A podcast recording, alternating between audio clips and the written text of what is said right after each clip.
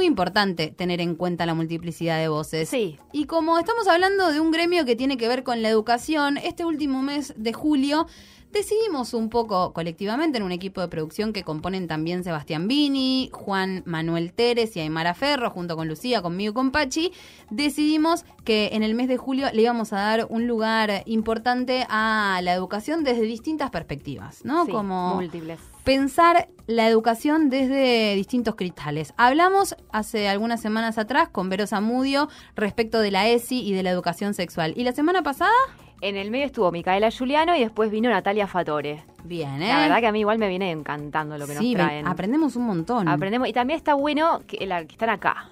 Que están Y acá, hoy, eso también. claro. Y hoy vino a visitarnos Marcela Gómez. Ella es licenciada en enseñanza de la biología y especialista en gestión ambiental. Viene llevando prácticas pedagógicas, investigaciones y publicaciones abordando la educación ambiental. ¿eh? Es docente y coordinadora pedagógica de nivel medio y también en institutos superiores de formación docente y en la Universidad Nacional de Rosario. La vamos a saludar. Hola Marcela, bienvenida a la materia impertinente. Bienvenida. Hola, buen mediodía. Buen sería. mediodía, claro. Gracias por la invitación. Bueno, nos alegra mucho que nos hayas visitado y como primera pregunta a mí me gustaría saber qué es la educación ambiental. ¿De qué hablamos cuando hablamos de educación ambiental? Bien, cuando nosotros hablamos de educación ambiental la tenemos que pensar como, como una herramienta más eh, para mitigar estas problemáticas ambientales, que venimos evidenciando eh, de manera cotidiana, que obviamente tienen su génesis, no aparecieron de la nada, eh, tienen una historia estas problemáticas ambientales. Eh, lo primero es pensar eh, en cómo nos posicionamos nosotros como ciudadanos, ¿no?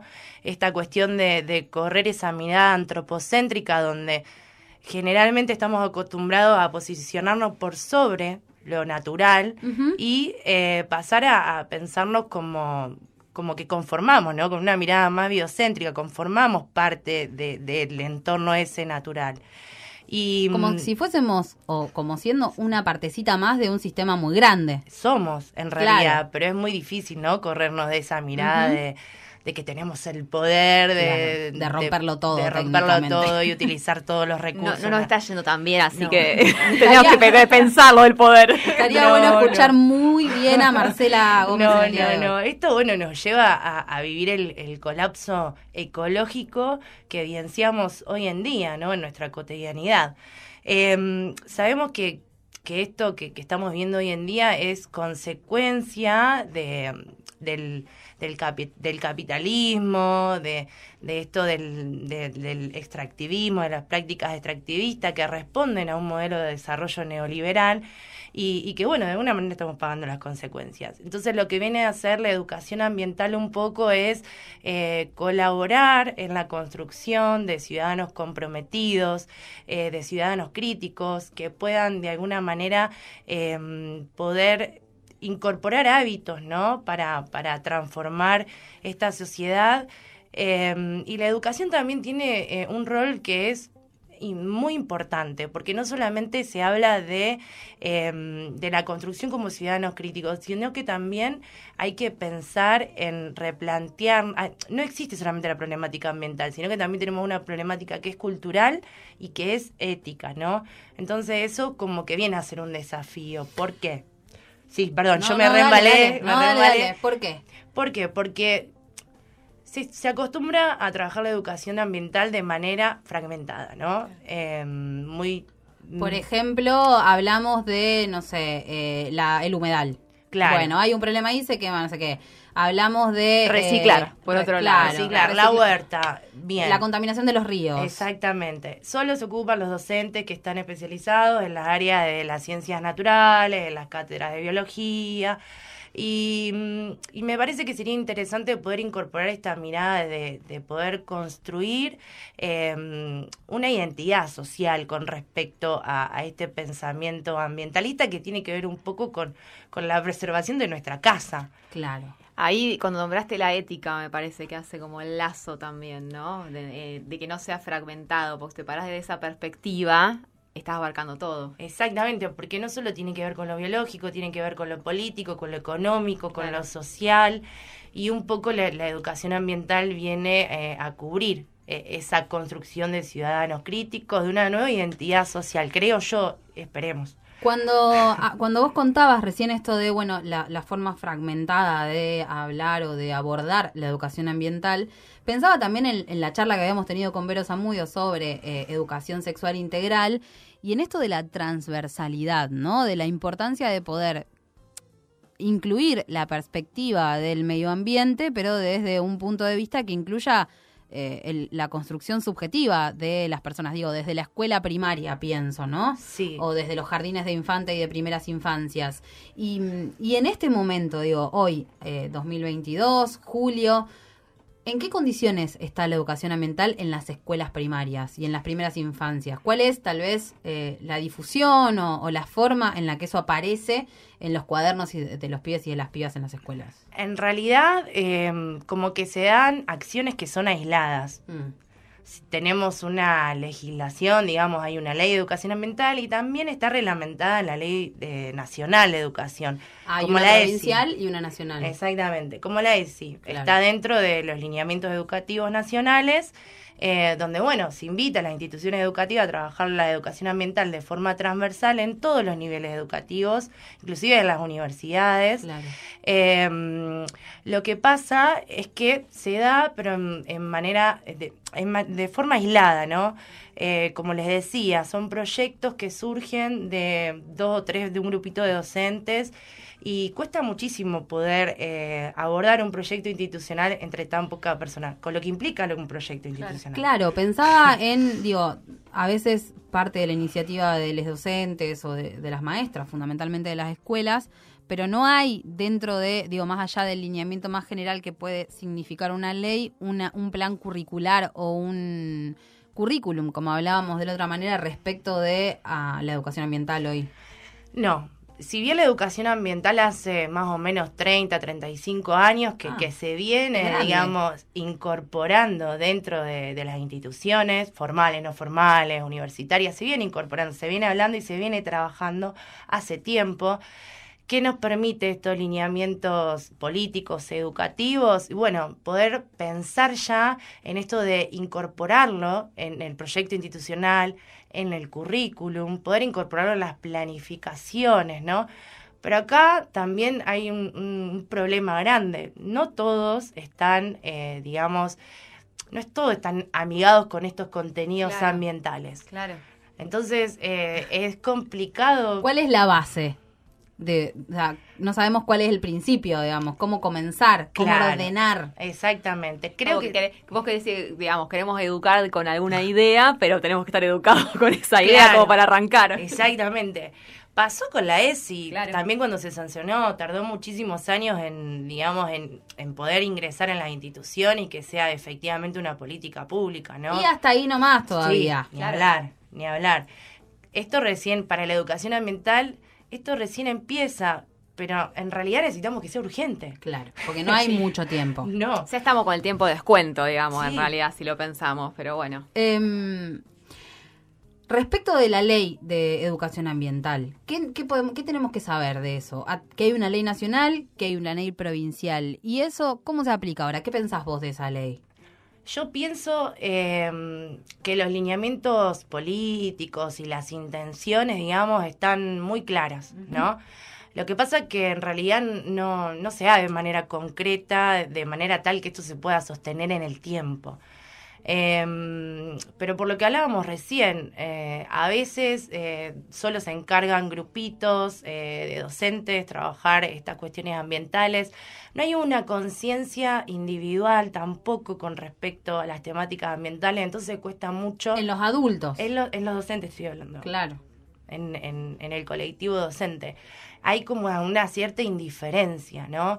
Pero creo que tiene que ver por el desconocimiento, no porque no quieran o no tengan ganas, yo quiero creer que, que no viene por ese lado, sino que son muchos factores, la cuestión del tiempo, la cuestión de propuestas de actualización, La complejidad de los territorios donde se imparte también la clase. Tal cual, hay instituciones educativas que quizás demandan la atención de otras problemáticas que, que, la, que la educación ambiental. Entonces, es bastante complejo. Eh, no, no digo que sea imposible. No, claro. Creo que el que quiere puede también eh, ocuparse y preocuparse por, por esta cuestión ambiental porque es algo que nos demanda a todos. Hoy no podemos hablar de impacto de esta ley todavía, o hay algunas cosas que podemos decir, bueno, a partir de la ley pasaron esto, esto y esto, y bueno, se pueden ver algunos resultados de eso. No, recién arrancamos, la verdad que recién arrancamos. Eh, lo que es importante remarcar eh, cuando bueno, uno piensa en incorporar la educación ambiental dentro de las instituciones es el compromiso de los equipos de gestión. ¿No? Si no existe un compromiso de, de los equipos de gestión, eh, porque cuando uno hace un proyecto institucional, uno tiene que tender a generar redes. No es solamente a puertas cerradas dentro de la institución. Vos tener que generar redes con la universidad, con organizaciones gubernamentales, con municipios. Eso te da la posibilidad de que sea más significativo la propuesta de educación ambiental, el proyecto que vos quieras hacer eh, que sea más significativo y que verdaderamente eh, aporte a la construcción. Tengo un impacto. Claro, tengo un impacto de transformación, ¿no? En las conductas, en los valores. Pero vos me decís esto de que recién estamos empezando, a mí me da vértigo lo que me, lo que me estás diciendo un poco, porque es como que pienso en la cantidad de escuelas que hay en un barrio nomás, ¿no? O sea, ¿no? Pensar, bueno, capaz que en un barrio hay cinco o seis instituciones educativas, entre primaria, secundaria, pública privada, algún instituto de educación superior, cinco, seis, siete instituciones. ¿Cómo hacemos para ordenar eso? O sea, ¿cuál es la perspectiva de ordenar eso si eh, la ley no tiene como un proyecto para una institución Articular. claro, desarrollar un, o sea, no es que cae el Ministerio de Educación y dice, bueno, acá, este barrio, tenemos este proyecto, lo tienen que desarrollar todas estas instituciones y propone algo. No hay como todavía una Lineamientos, un, planteo de Mm. trabajo colectivo por parte de digo el Ministerio de Educación porque es el primero que se me ocurre, pero también podría estar implicado el Ministerio de Medio Ambiente Sí. eh, a la hora de pensar una propuesta educativa central para una provincia como la nuestra. No, hay investigaciones, digamos, que provienen de los institutos de formación docentes. Hay, eh, hay muchas ideas, pero no hay lineamientos claros, digamos, que, que te inviten a organizar eh, o que te inviten a integrar la educación ambiental de manera transversal en las instituciones educativas. Eh, ese es un trabajo que me parece que urge eh, poner manos a la obra con respecto a eso, porque es como nosotros los docentes necesitamos una orientación. Y que en algún punto es una decisión política, Sí, ni hablar. no es una decisión solamente educativa. Vos podés hacer todo lo que más pueda como docente eh, para, para abordar la educación ambiental. Desde Pero- un lugar de voluntad. Exactamente. Y Pero de no alcanza con No eso. alcanza con eso. Claro, claramente no alcanza. Eh, y sí, necesitas políticas educativas que te acompañen, pero que te acompañen de verdad. Porque es algo serio. por ejemplo, armando un equipo que trabaje un, Eh. un proyecto educativo para la provincia de Santa Fe que diga, bueno, de jardín de tres a preescolar va- se va a trabajar sobre este lineamiento, de primer grado a cuarto grado este y de cuarto a séptimo tal otro. Sí, hay, yo sé que hay equipos de educación ambiental, pero esos equipos eh, se enfocan más en escribir actividades, propuestas educativas, que no se traducen a la acción, ¿no? Claro. Eh, Pero y- no hay una propuesta pedagógica. Exactamente. De, de lo que, digamos, debería ser y, y de lo que necesitamos para que realmente sea efectiva, ¿no? La Claro, sí, ambiental. se puede impartir algo, digamos. Claro, que justamente que no que no suceda esta situación de que cuando se, se tiene una ley se piensa que eso ya es en sí mismo un hecho, olvidándose que si esa ley no se plasma, no se usa, no se adapta, es una letra muerta, digamos. Tal cual. O sea, eh, viste cuando sale una ley, o sea, para garantizarla no solamente tiene que ver la, la, promul- la promulgación de la misma, sino que es una construcción que se va dando eh, a lo largo del tiempo. Pasó con la ESI, lo dije antes, eh, tardó muchísimos años en, en poder implementarse, entre comillas, Claro, todavía- y todavía estamos. Ahí también hay una cuestión que, que imagino, no sé qué opinás en relación a que vos hablas siempre de la cuestión de, de- de la voluntad política y cuando uno ve en paralelo cómo la voluntad política maneja las cuestiones ambientales, uno no espera que sea distinto en lo educativo. Es como que sería como hasta contrapuesto, porque atraviesa intereses muy económicos, muy potentes. Entonces. Y que aparte siempre hablamos de esto, ¿no? Conocer es poder también, ¿no? Entonces, darles a pibes y pibas desde muy chiquitos las herramientas para poder pensarse como parte de un medio ambiente o de una cuestión ambiental más, eh, más totalitaria, ¿no? Eso, como parte del ambiente les permite a esos pibes y esas pibas eh, generar pensamiento crítico. Y evidentemente eso en este momento entraría en contradicción con dos provincias que no terminan de resolver eh, un humedal prendiéndose fuego de una manera voraz. Sí, sí, tal cual. Eh, eso como un análisis también del presente a la hora de poder pensar cómo se determinan también las políticas públicas, ¿no? Mm. Y dentro de eso las políticas educativas. Eh, que van todas de la mano, que van todas de la mano. Em, y cuando trasladamos esto al nivel superior, digo, eh, terciarios mm. o universidad, mm. ¿qué sucede? Em, en el nivel terciario hay una materia, por ejemplo, en el profesorado de biología hay una materia que se llama educación ambiental, pero mm, cuando uno quiere elaborar, eh, digamos, tratando de trabajar la interdisciplina, la educación ambiental, a veces hay otras preocupaciones y ocupaciones antes que la educación ambiental. Esa es la realidad. Eh, y en cuanto a la universidad en particular, yo, eh, por ejemplo, tengo la posibilidad de dictar seminarios que de alguna manera como que vienen a concientizar, o sea, le da la posibilidad a los estudiantes de poder conocer problemáticas como por ejemplo el tema de los residuos, de energía, la matriz energética, la soberanía alimentaria. y, y, bueno, yo por ahí lo que les pido es que, que puedan pensar alguna acción que se pueda concretar dentro de esa institución. Obviamente que eso quede en un escrito, eh, y, no se puede ir más allá, pero porque volvemos a lo mismo, si, si la gestión en sí no te acompaña en implementar eh, esta política de educación ambiental es medio complicado. Ellos súper enganchados con esta temática. Ellos los estudiantes. Sí, claro. Les re interesa, se reenganchan, pero ni hablar, más que, más que nosotros porque ellos son los futuros habitantes, digamos, de, de esto que no sé qué les va a quedar, pero bueno, son los futuros habitantes. Em, ¿Qué implica pensar y trabajar y, enseñar educación ambiental en un contexto urbano? Porque también, yo pensaba, no sé, la agrotécnica de Casilda, por ejemplo, tiene una cercanía con la cuestión ambiental, digo, en la idea de la soberanía alimentaria, por ejemplo, a la hora de eh, generar sus propios alimentos y de pensar cómo cultivar la tierra y cómo cuidarla y qué sé yo, que tienen una data que yo que estudié comunicación o Lucía que hizo estadística no tenemos ni en Pero saliendo de un contexto más eh, rural y, viniendo a la ciudad de Rosario, ¿qué pasa cuando pensamos la, educación ambiental en un contexto urbano? ¿En qué cosas tenemos que pensar? Nos da la, la posibilidad de trabajarla desde un lugar situado, de algo más concreto, ¿no? Em, entonces, cuando nos toca trabajarlo desde el urbano, desde la ciudad, em, lo que tendemos a hacer es que ellos piensen en las problemáticas, digamos, emergentes em, que están en el barrio que están alrededor de, la institución educativa.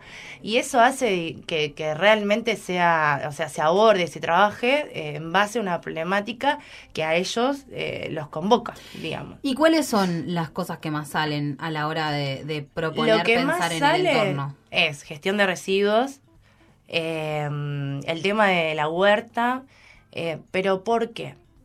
Va, en realidad uno puede hacer un proyecto de gestión de residuos y puede quedar espectacular, puede hacer una huertita en la institución educativa y puede también quedar hermosa y podés tener tomate y podés tener todo lo que vos quieras. Lo que pasa es que volvemos a esto de segmentar. Cuando uno trabaja huerta y cuando uno trabaja gestión de residuos, hay que tratar de complementarlos con los contenidos. Mm. Está bueno llevar a los estudiantes fuera del aula a laburar. Está buenísimo. Concebir eh, la construcción de conocimiento fuera del aula, ¿no? Está buenísimo, porque si yo tengo que hacer un proyecto de gestión de residuos, tenemos que hacer encuestas, tenemos que, que ver cómo disponemos, tenemos que comunicarlo con la Secretaría de Ambiente, tenemos que hacer un montón de cosas que están buenas. Pero eso tiene que ir acompañado con contenido. Si yo trabajo gestión de residuos, bueno, tengo que trabajar un poco el tema de la obsolescencia programada, tengo que, que trabajar. Eh, em, bueno, porque, ¿qué, ¿qué consecuencias trae la obsolescencia programada? Bueno, me va a generar mayor cantidad de, de residuos. Bueno, ¿qué, significa la obsolescencia programada? Porque yo no sé qué ¿No es. sabes? Bueno, No. te doy un ejemplo básico, Sí. sencillo. Por ejemplo, tu celular. ¿Cada Sí. cuánto lo cambias? Y el último me duró como seis años. Ah, bueno, no, bien. entonces bien. Pero, pero ella no es el promedio, me Ah, parece. ¿no? No, no, es el Cuida comportamiento mucho la promedio, claro. Ponele que dos. No es, la- no es el usuario ¿Cómo? promedio de objetos con obsolescencia programado, Paine. Ah, es como lo que dura algo. Exacto. Por ejemplo, la abuela de la, la heladera de tu abuela Sí. duraba 60, Sí. 70 años. De hecho, yo hasta hace poco estaba usando la heladera de mi abuela. Sí. ¿entendés? Ahora te duran 20 años y la tenés que cambiar. Esto de ya no dura para toda la vida. Exacto. Perfecto. Pero un poco como que estarían queriendo que no dure Es para toda la vida. Por eso se llama obsolescencia programada, digamos. Es generado a partir, digamos, de, de- de la industrialización, que responde a este sistema capitalista de consumismo y esas cuestiones. Entonces, bueno, está bueno trabajar esos conceptos con los y las estudiantes en las instituciones educativas para poder abordar, bueno, tiene un sentido la gestión de residuos. Claro. Está la huerta, soberanía alimentaria. ¿Qué es la soberanía, alimen- soberanía alimentaria? Responde al pensamiento crítico latinoamericano. ¿Qué el, el ¿De dónde viene? Claro, y bueno, y es re interesante porque habla esto de, de poder recuperar aquellos valores que tenían los pueblos originarios, la relación con la naturaleza. No es solamente poner cestos, eh, esto es lo que quiero decir, no es solamente poner cesto para clasificar, hacer una huerta para tener tomatitos eh, en verano, primavera, eh, sino que va- es una mirada más profunda. ¿no? Sí, es pensar en construir sociedades eh, un poco más respetuosas con el entorno y que puedan pensar en, en- en, por lo menos, sostener su vida en esta tierra. Tal Porque cual. en realidad estamos yendo hacia un, un agujero negro muy grande en donde no va a quedar nada sobre la tierra arrasada, ¿no? Estamos yendo hacia esos lugares. Y en ese sentido de pensar en, en el mañana y en el futuro, porque a fin de cuentas trabajar la educación ambiental aparece como eh, una posibilidad de pensar a futuro. Eh, ¿Cuáles son los desafíos que vos pensás que hay para desarrollar esta educación ambiental como algo que, no sé, que, que aparezca dentro de las currículas de los estudiantes? Primero, bueno, eh, asumir el rol que, que nos compete como, como docentes, ¿no? Pero independientemente del rol que tengamos como, como educadores, como docentes, sino como ciudadanos, tenemos un compromiso, creo que cada uno de nosotros como ciudadanos, como sujetos de derecho, muy grande en este tema de, de la educación ambiental. Eh, y después, otro desafío que para mí es gigante es el acompañamiento de los equipos de gestión. Si los equipos de gestión no lo incluyen dentro de los proyectos institucionales, no hacen a la educación ambiental como, o sea, no lo ponen como un eje necesario dentro de las instituciones, eh, y bueno, va a ser complicado. El otro día Ah. escuchaba a la gente de la multisectorial de humedales hablar de la importancia de la ley de humedales, ¿no? Ahora que volvimos a tener humo en la ciudad, todo se vuelve a poner sobre la mesa, porque pareciera que mientras no hay humo no se quemará nada, y que ahora que vuelve a aparecer el humo, eh, de repente, uy, volvieron a prender fuego. No, bueno, siempre siguieron prendiendo fuego. Eh, pero pensaba en esto, si tuviésemos escuelas primarias y escuelas secundarias que tuviesen el eje de educación ambiental, podríamos pensar en que las mismas escuelas podrían ser ese motor que genere una ley que contenga los humedales. Digo, seríamos tal vez más personas en una marcha cortando el puente Rosario Victoria si hubiese pibes y pibas que le dijeran a sus padres, che, hay que ir a cortar el puente porque a mí en la escuela me enseñaron que si el humedal desaparece, nos vamos a morir de calor en la ciudad de Rosario. Digo esto como Sí. un ejemplo, ¿no? Eh, entonces, es pensar en una sociedad que pueda generar su propia perdurabilidad en el tiempo. Ni hablar. Creo que, que es una responsabilidad de todos, pero que a veces esta responsabilidad se diluye porque nadie se siente responsable. Aparece el humo y, y bueno, vamos, todos no, pero bueno, tratamos de, hacer lo posible para, para detener lo que está sucediendo. Aparece el humo y nos damos cuenta de la realidad que estamos viviendo. Eh, entonces, bueno, buscar lo que vos dijiste, ciudad, eh, dentro de las instituciones educativas, construir ciudadanos que sean comprometidos con, con el ambiente, que tengan una identidad eh, ambiental y que puedan replantear esta relación que queremos reformular, esta relación entre sujeto y naturaleza. ¿no? Me parece que, que, ahí está la cuestión. Muy interesante lo que nos está planteando Marcela Gómez. Les cuento a quienes por ahí agarraron la entrevista empezada. Ella es especialista en gestión ambiental, licenciada en enseñanza de la biología y trabaja en diferentes prácticas pedagógicas de investigación y publicaciones abordando esto de la educación ambiental y un poco por eso la invitamos para poder pensar en esta perspectiva de la educación ambiental. Bueno, esta puerta queda abierta para cuando quieras y muchas gracias. No, gracias a ustedes por el espacio de reflexión, de compartir, es importantísimo. Gracias. Y ojalá que nos encontremos dentro de un tiempo y nos digas, no, mira, ¿sabes qué? Metimos una materia en la currícula y ahora todas las escuelas eh, tienen educación ambiental. Sí, la verdad que me equivoqué con todo lo que dije. Te, invitaremos para eso. Me encantó. ¿eh?